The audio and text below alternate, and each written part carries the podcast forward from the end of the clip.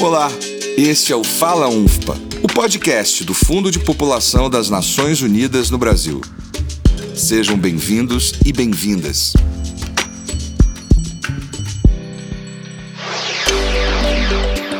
Quase 40 anos antes da pandemia da Covid-19 surgir, a epidemia de HIV impactou de forma avassaladora vários países. Atualmente, o HIV ainda afeta milhões de pessoas ao redor do mundo e apesar dos avanços alcançados, a epidemia segue em crescimento. Só na América Latina, o número de novos casos de infecção por HIV aumentou 21% de 2010 a 2019, segundo a Organização Mundial da Saúde. Tratamentos mais modernos e as novas tecnologias de prevenção, como a profilaxia pós-exposição, a chamada PEP, e a profilaxia pré-exposição, conhecida como PrEP, surgem como importantes alternativas de prevenção ao HIV. Hoje em dia, as pessoas que vivem com HIV e estão indetectáveis por estarem em tratamento desfrutam de boa qualidade de vida e não transmitem o vírus. No entanto, a pandemia da Covid-19 trouxe desafios relacionados ao acesso à prevenção e ao tratamento do HIV. Logo no início da pandemia, o Programa Conjunto das Nações Unidas sobre HIV e AIDS, o UNAIDS, publicou recomendações para que países garantissem a manutenção do estoque de antirretrovirais e ações de testagem. Quais impactos foram sentidos até agora e quais lições podemos tirar da epidemia de HIV para lidar melhor com a Covid-19? Eu sou Raquel Melo e este é o assunto deste episódio do Fala UNFPA.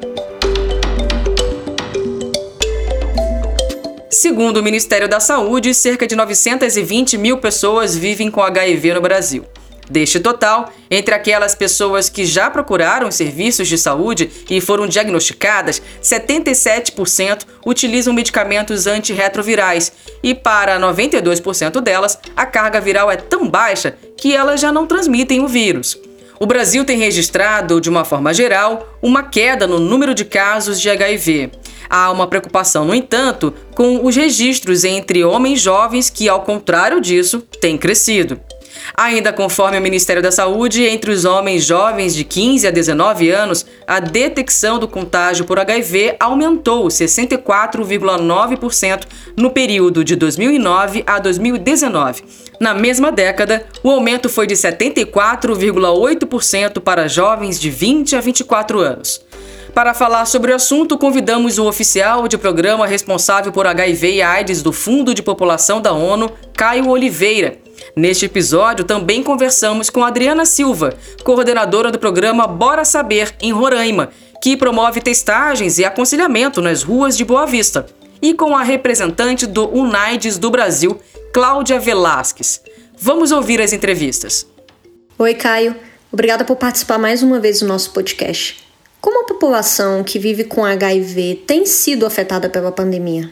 Olha, Fabiane, é, é importante ressaltar que a pandemia de Covid-19 ela trouxe desafios significativos à comunidade científica de uma maneira geral. Né?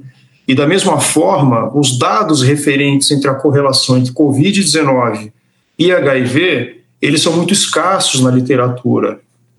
É, entre os poucos estudos que foram realizados para tentar estabelecer essa relação entre Covid-19 e HIV, é, eu vou mencionar um estudo que foi realizado por um centro de referência para HIV/AIDS espanhol, que ele concluiu que a apresentação clínica mais frequente entre a população que vive com HIV foi de sintomas típicos de Covid-19, que são semelhantes ao que a população geral tem apresentado também, né?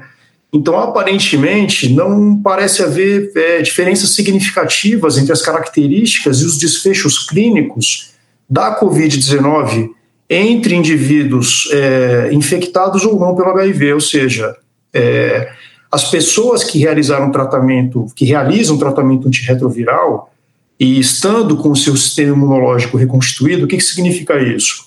A pessoa, quando ela está em tratamento antirretroviral, é, as taxas de, do seu CD4 elas são muito altas, ou seja, a, a imunidade dela, a pessoa está com a imunidade dela é reconstituída, ela está bem imunologicamente, né, sob a perspectiva imunológica, e a carga viral dela baixa. É, então ela tem, ela, ela é comparada com indivíduos é, que não vivem com HIV, que não têm HIV, que não são infectados por HIV, elas não têm maior risco de complicação de infecção pelo coronavírus. Isso fica muito claro né, nesse estudo. Ele fez essa comparação entre pessoas vivendo com HIV que foram infectadas pelo Covid e pessoas não vivendo com HIV que foram infectadas pelo Covid. E o que se percebeu é que a, a infecção pelo coronavírus ela afeta igualmente as duas, os dois grupos populacionais, né? não há muitas, muitas diferenças. É, por outro lado, é importante conduzir mais estudos para poder se comparar esses dados, né? a fim de obter mais conclusões, conclusões mais específicas, ou seja, ter uma, uma, uma, percepção mais apurada acerca dessa interação entre Covid e HIV. No começo da pandemia, eu me lembro que havia um receio em relação a interrupções no abastecimento e no tratamento das pessoas vivendo com HIV. Nós já sabemos se a crise provocada pela Covid-19 alterou significativamente o acesso dessa população a medicamentos, como os antirretrovirais? É, logo no início da pandemia, em maio, né, 73 países vieram a público né, e alertaram aí o risco de desabastecimento dos medicamentos antirretrovirais, né?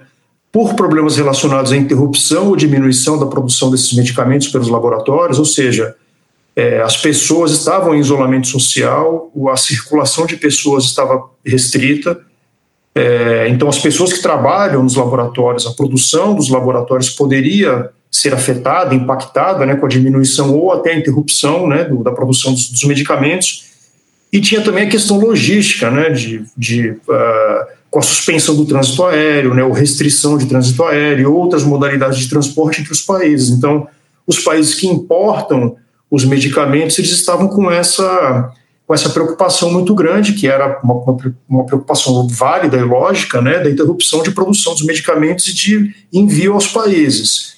É, um outro aspecto extremamente relevante que a gente não pode perder de vista é que a, a demanda de pessoas infectadas por Covid-19 buscando suporte médico hospitalar nos serviços de saúde fizeram com que é, houvesse a necessidade da, da, readequação do serviço de saúde, ou seja, os profissionais e recursos, insumos estavam concentrados aí no atendimento dessas pessoas infectadas por coronavírus, o que poderia resultar no esvaziamento dos profissionais e dos recursos para o atendimento de outros agravos, aí, inclusive das pessoas vivendo com HIV. Então, naquele momento, as Nações Unidas se mobilizou rapidamente, é, a OMS, a Organização Mundial da Saúde, é, junto com o NAIDS, para essa resposta específica ao possível desabastecimento de, de medicamentos antirretrovirais e fez um estudo, uma modelagem matemática, né, uma estimativa que previu que se houvesse a suspensão do fornecimento dos medicamentos antirretrovirais, né, em um período de seis meses, poderia levar a uma duplicação nas mortes relacionadas à AIDS, principalmente na África subsaariana. Então, diante disso, as Nações Unidas é, fez um grupo, de, fez uma recomendação, fez uma brochura de recomendações aos países para evitar que esses impactos de fato ocorressem. Né? Então, dentre essas recomendações, estava a manutenção do acesso aos serviços de saúde por parte da população vivendo com HIV, tentar de alguma forma facilitar o acesso dessas pessoas aos serviços de saúde e fazer a dispensação de medicamentos aos pacientes por períodos mais longos. Ou seja, eles estavam recebendo medicamentos é, não só por, por um mês, que, que, o que normalmente ocorre, mas por períodos mais longos, entre três e seis meses. É, o que se vê, né, seis meses depois, aí desde maio, né, seis meses após esse exercício que foi conduzido pela OMS, é que não houve registros é, de interrupções significativas do fornecimento do tratamento, né, ou seja, as pessoas seguem se tratando, inclusive aqui no Brasil. É, certamente, é, pontualmente, deve ter havido aí uma suspensão ou outra, o que inclusive normalmente ocorre, né, na, na rotina logística de, de acesso a, a, medicamentos antirretrovirais, seja na produção ou na linha de entrega, né, na linha logística de distribuição, mas nada significativo que pudesse ter, é, é, enfim, é, afetado ou impactado significativamente aí o acesso de medicamentos ainda bem. Caio, e quais projetos e como né, o Fundo de População da ONU tem trabalhado em relação a essa resposta e prevenção da HIV no Brasil nesse contexto de pandemia? Assim como os outros serviços de saúde sexual e reprodutiva, esse é um tipo de atendimento que não pode parar, não é mesmo? É, o que o Fundo de População das Nações Unidas aposta né, é na participação da sociedade civil nesse processo, porque a participação da sociedade civil na construção e na implementação da política pública voltada para a saúde, para a promoção da saúde, é um princípio constitucional. Então, nós apostamos muito nessa agenda de direitos e, de forma bastante técnica, nós temos um projeto chamado Bora Saber. É um projeto que é, se associa e faz parcerias numa perspectiva tripartite entre a sociedade civil e o governo, sobretudo o governo local, certamente com o Ministério da Saúde, que define as diretrizes nacionais né, de enfrentamento à epidemia de HIV/AIDS no Brasil, mas principalmente nos serviços de saúde que estão relacionados é, com os governos locais ou com os governos municipais ou estaduais, que são aqueles governos que entregam o serviço à população final, né, ao usuário do serviço, é, do, do, serviço é, de saúde, né, do Sistema Único de Saúde. Então, nessa perspectiva, nós organizamos nessa participação, a sociedade civil implementa ações voltadas à promoção da saúde, principalmente para populações mais específicas, populações que são mais vulneráveis à infecção pelo HIV, na oferta de informações qualificadas, tudo que é disponível no Sistema Único de Saúde, todos os insumos, PrEP, PEP, numa perspectiva de, de promoção de, de, da, da prevenção combinada, né? então tudo que existe. É, então são é, medidas profiláticas, que é, é a profilaxia pré-exposição do HIV, ou seja, pessoas que não têm HIV, que tomam o medicamento para evitar a infecção pelo HIV, a profilaxia pós-exposição, quando ocorre uma exposição é, sexual, sobretudo, ao HIV, uma situação de risco, as pessoas buscam serviço de saúde para tomar essa profilaxia pós-exposição, para não se infectar, que são profilaxias muito eficazes, aí gira em torno de mais de 90% de, de prevenção é, o tratamento antirretroviral, acesso à testagem é muito importante, outras medidas como o uso de preservativos internos e externos. Então, essa combinação de prevenção, nós levamos essas informações por meio de materiais que são construídos em parceria com o Ministério da Saúde, com é, as secretarias de saúde local, as, a sociedade civil também ajuda na construção desses, desses materiais informativos, então a gente segue qualificando e transmitindo informação é, importante aí sobre o que tem disponível no SUS e quais são as atitudes e as práticas que as pessoas precisam adotar no seu dia a dia para se prevenir do HIV. E também ofertamos a testagem do HIV, a testagem voluntária, uma testagem rápida que é feita pela tecnologia de fluido oral. Em 30 minutos a pessoa sabe qual é o resultado e a partir disso, os casos que são reagentes positivos nessa testagem, o nosso grupo, né, a sociedade civil ali, a ONG, que nós estabelecemos essa parceria, apoia o acesso ao serviço de saúde dessa pessoa para que ela realmente é, tenha os seus direitos assegurados, consiga ali acessar o serviço para dar seguimento no seu tratamento, né, nos exames adicionais e no tratamento. E esse projeto Bora Saber funciona em quais estados? Na prática, onde que ele está presente? Nós estivemos em Porto Alegre o ano passado, é, fizemos um trabalho sensacional junto com a ONG local e, o, e os governos locais, governo do estado, governo municipal. Atualmente estamos em Belém. É, a, o grupo de apoio e solidariedade está implementando uma ONG super qualificada que está implementando essas estratégias lá em Belém e em, em Boa Vista também, que Boa Vista, é, junto com em Boa Vista existe o, o, o, contexto migratório também. Né? A Associação de Bem com a Vida, a ABV, é a nossa parceira, a nossa ONG parceira, que está implementando essas, essas estratégias né, em parceria também com o município de Boa Vista e o estado de Roraima.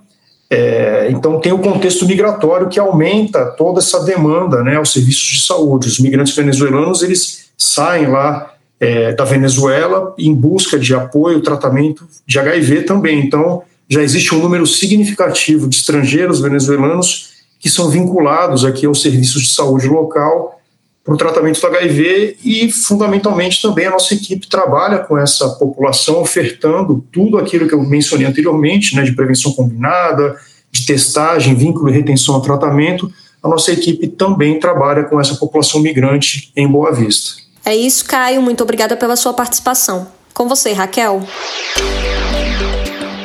Obrigada, Fabiane. É sempre bom lembrar que, para atingir com sucesso a meta da Agenda 2030, referente à eliminação da epidemia do HIV no mundo, é preciso ter um olhar dedicado às pessoas em situação de maior vulnerabilidade, como são as pessoas migrantes e refugiadas que buscam tratamento no Brasil, conforme foi mencionado por Caio Oliveira. Nós conversamos também com a Adriana Silva, coordenadora de testagem do projeto Bora Saber em Boa Vista, Roraima, que partilhou um pouco de sua experiência trabalhando em campo. Confira a seguir. Olá, Adriana. Você pode se apresentar e explicar qual que é o seu trabalho no projeto Bora Saber e quais atividades você tem desenvolvido? É, primeiramente, olá a todas e todos. Meu nome é Adriana Silva, eu sou gestora pública, estou atualmente enquanto coordenadora de projeto coordenadora de testagem, na verdade, aqui em Boa Vista, de um projeto que é uma parceria do UNFPA com a ABV, Associação de Bem com a Vidas, que é uma organização da sociedade civil que visa é, realizar testagens via fluido oral em locais públicos. É, o projeto aqui ele é executado em praças, em frente de bares, em lugares que, que tem pessoa, muitas pessoas e públicos esses lugares. E também a gente atende no posto de triagem, aqui em Boa Vista, e em outros espaços que são que, que existem abrigos é, não oficiais. Então a gente vai nesses lugares e realiza a testagem. A gente conta com uma equipe com sete educadores, esses educadores têm entre 18 e 22 anos, que são jovens que que junto comigo é, realizam as testagens, né? E é isso. E como tem sido, Adriana, essa experiência de trabalhar em campo, no meio da pandemia, com testagem e aconselhamento? Que tipo de situações tem ocorrido aí em Roraima? No primeiro momento, a gente encontrou uma certa dificuldade de realizar essas testagens devido à pandemia, devido a esses, lugar, esses locais públicos não estarem abertos, né? É, esse projeto ele iniciou desde ju de julho, então foi bem no, no meio de uma pandemia, muitas coisas estavam fechadas no Brasil inteiro, e Boa Vista não seria diferente. Então a gente tentou é, melhorar a nossa comunicação nas redes sociais. A gente fez um, um, um programa com alguns blogueiros das cidades é, que eles divulgassem o nosso projeto. Que aí, é, nessa divulgação, as pessoas entrassem em contato conosco para a gente agendar essas, essas testagens. Isso foi bem no início, durou mais cerca de quase dois meses de, é, essa forma de trabalho. E aí a gente, as pessoas ligavam para a gente, entravam é, em contato com a, com a gente através das nossas redes sociais. E aí a gente conseguia agendar um horário para ela, para evitar aglomeração, para que a gente não parasse o projeto, né? E aí a gente conseguiu melhorar tanto as nossas redes, né, com essas parcerias com blogueiros das cidades e digitais influências, quanto conseguir testar. É, assim que a pandemia é, foi dando uma trégua, foi, foi liberando locais, né? É, as praças foram liberadas, os bares foram reabertos, restaurantes, etc. A gente começou a ir para a rua. E aí a gente mudou algumas coisas que em outros projetos aconteceriam, como por exemplo, a gente não monta mais bancadas, né? Espaços que pode, possam aglomerar. Aí cada educador vai de forma bem, bem sutil, de, aborda de forma bem sutil as pessoas para que a gente consiga realizar essa testagem de forma segura, tanto para a gente quanto o outro. Aí a gente segue o seguinte protocolo: a gente faz toda a entrevista, né, com essas pessoas de máscara, a gente só aborda pessoas com máscara. E aí a gente faz toda a entrevista, todo o protocolo de entrevista que é para ser feito. É, quando essa pessoa encerra, que já é hora de recolher, né? de o, o, usar o swap na boca dela, a gente se afasta de pelo menos dois metros. Essa pessoa retira a sua máscara, passa o swap na, na sua gengiva, volta com a máscara, a gente pega esse esse conteúdo e leva para a pessoa que fica num cantinho específico realizando as testagens. A ideia é sempre manter distanciamento, a gente vai com, com, com os EPIs, né, máscara, luvas, álcool gel, e aí a gente sempre mantém, tenta manter o distanciamento, conversar com essas pessoas de uma forma que a gente não fique tão próximo e seguindo esses protocolos de segurança, né? Ela faz, tira a máscara, aí a gente se afasta, a gente nunca fica muito junto. Como é a recepção das pessoas às abordagens?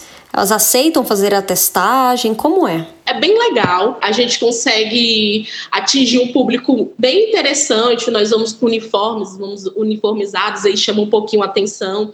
E o que chama bastante a atenção das pessoas, como é uma equipe com bastante gente jovem, e aí uh, um dos educadores tem cabelo colorido, isso sempre chama muita atenção das pessoas, né?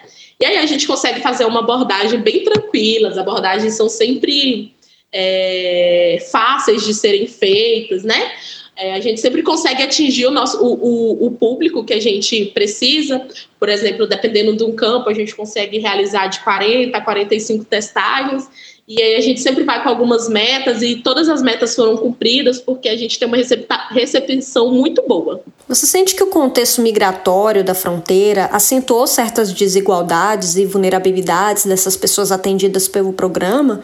De quais formas? Todas as pessoas que a gente tem atendido, em sua grande ma maioria, então, estão em, em, total situação de vulnerabilidade. É, os grupos que a gente atende, que a gente aborda na, na rua, são pessoas em situação de vulnerabilidade. Então, para a gente se torna prioridade devido a todo o contexto. Está no contexto migratório, sair do seu país, ela já está passando por todos os, os problemas que, que uma pessoa que está refugiada passa e aí chega em, um, em um, um, contexto de pandemia também, então isso só acentua mais as vulnerabilidades. Muito obrigada, Adriana, pela sua participação aqui com a gente. A Covid-19 acentuou desigualdades e mostrou que, por mais que estejamos enfrentando a mesma tempestade, nem todos e todas estão no mesmo barco.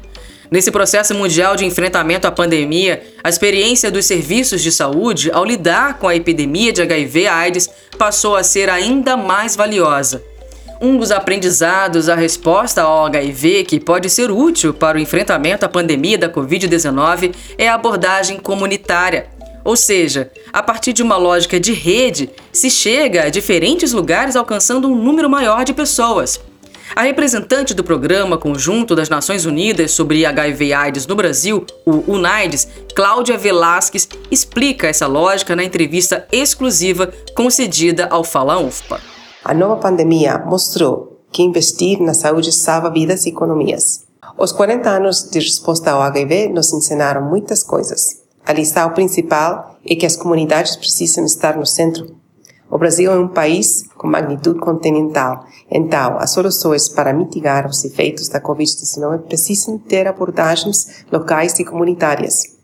A liderança, infraestrutura e lições da resposta ao HIV estão sendo aproveitadas para combater a Covid-19. No entanto, se os sistemas de saúde e as redes de segurança social tivessem sido ainda mais fortes e os investimentos suficientes tivessem sido feitos para o HIV e outras epidemias do longo data, o mundo estaria melhor posicionado para reduzir a propagação da Covid-19 e suportar seu impacto. O mundo precisa estabelecer uma forte capacidade global de resposta à pandemia que aproveita lições da resposta ao HIV. Cláudia Velasquez lembra ainda que esse momento é muito importante para que os governos e a sociedade façam investimentos e redobrem suas atenções para o diagnóstico, prevenção e tratamento das doenças infecciosas em geral. A Covid-19 também pode ser vista como uma oportunidade. Pela primeira vez em muitos anos, o mundo viu como uma pandemia global pode ser destrutiva. O interesse global em doenças infecciosas é maior do nunca e devemos aproveitar esse momento. O UNAIDS, como Programa das Nações Unidas responsável pela resposta ao HIV no Brasil e no mundo, tem trabalhado de forma integrada para oferecer uma resposta às pessoas vivendo com HIV que sejam focadas nos direitos humanos. Direitos fundamentais que, mais do que nunca, devem ser garantidos conforme destaca a representante. As atividades do UNAIDS durante esse período foram integradas. A resposta ao HIV nunca foi apenas relacionada à prevenção, diagnóstico e medicamento antirretrovirais. Ao falarmos de HIV, também precisamos inserir alimentação, sexualidade e educação. Devemos que integrar a resposta à COVID-19 na resposta ao HIV. Um exemplo que trazemos e que demonstra que esse compromisso é o Projeto Balaio, em São Paulo. Nesta pandemia, nos unimos ao Instituto Cultural Barong e ao Centro de Referência e Tratamento de DSTs AIDS de São Paulo para mitigar os impactos secundários da pandemia de Covid-19. Foram distribuídas cestas básicas, kits de higiene e botijões de gás para pessoas vivendo com HIV/AIDS e populações mais afetadas pela epidemia, incluindo pessoas LGBTI+, que vivem na cidade de São Paulo. Para além do acesso adequado a serviços de saúde, alimentação e outros direitos, as pessoas vivendo com HIV também precisam de respeito. Infelizmente, o estigma e a discriminação ainda são muito presentes. Desconhecimento e a propagação de estereótipos relacionados ao contágio por HIV são comuns. A solução passa não apenas pela informação, mas pela conscientização das pessoas, conforme concluiu a representante do UNAIDS. O índice de estigma em relação às pessoas vivendo com HIV/AIDS, realizado pela primeira vez no Brasil em 2019, destaca que 64% das pessoas entrevistadas já sofrem alguma forma de estigma ou discriminação pelo fato que vivem viveram com HIV ou AIDS. Outro dado relevante é que comentários discriminatórios e especulativos já afetaram 46% delas enquanto 41% do grupo diz ter sido alvo de comentários feitos por membros da própria família. Esses dados demonstram como o papel de cada pessoa é determinante para que essa mudança seja realizada de forma sistemática e as pessoas que vivem com HIV tenham seus direitos respeitados. Sabemos que o vírus HIV já não é mais uma ameaça como era há 40 anos. Mas para erradicar a epidemia do vírus até 2030, é preciso investir em uma abordagem multidisciplinar que abarque a realização dos direitos mencionados, o acesso à saúde, a uma alimentação adequada e, claro, a prevenção. Não podemos esquecer a importância da camisinha e do sexo seguro, muito menos agora. Afinal de contas, para a Covid-19 e para o HIV, prevenir é a melhor escolha. abandono e desinformação. Ou será que o prazer é melhor que a prevenção? A idade traz alterações e novas emoções, oportunidades, riscos e decepções. Sexualidade, a flor da pele, todos querem prazer. Camisinha igual a bala com papel. Só pra quê? Na hora da transa, muitos esquecem da vida, enfrentando vários riscos ao transar sem camisinha. Gravidez não planejada, DST e HIV. Se der bobeira, o próximo será você. Situação de risco. Mas infelizmente na escola não se aprende sobre isso. Terminamos o episódio com um trecho da importante música Prevenção, de Ed Wheeler, Jamile do Grupo Negativa e WF Sagrada Família. Agradecemos a autorização para a reprodução da música. Para saber mais sobre o nosso trabalho, acesse o site www.unfpa.org.br. Até logo! Você ouviu o Fala UNFPA, o podcast do Fundo de População das Nações Unidas no Brasil. A coordenação geral e o roteiro são de Raquel Quintiliano. Produção de Natália Cássia, Diego Soares e Gisele Sintra. Reportagem de Fabiane Guimarães. Apresentação e edição de Raquel Melo locução de Renato Vimer e a sonoplastia de Fábio ACM. Até o próximo episódio.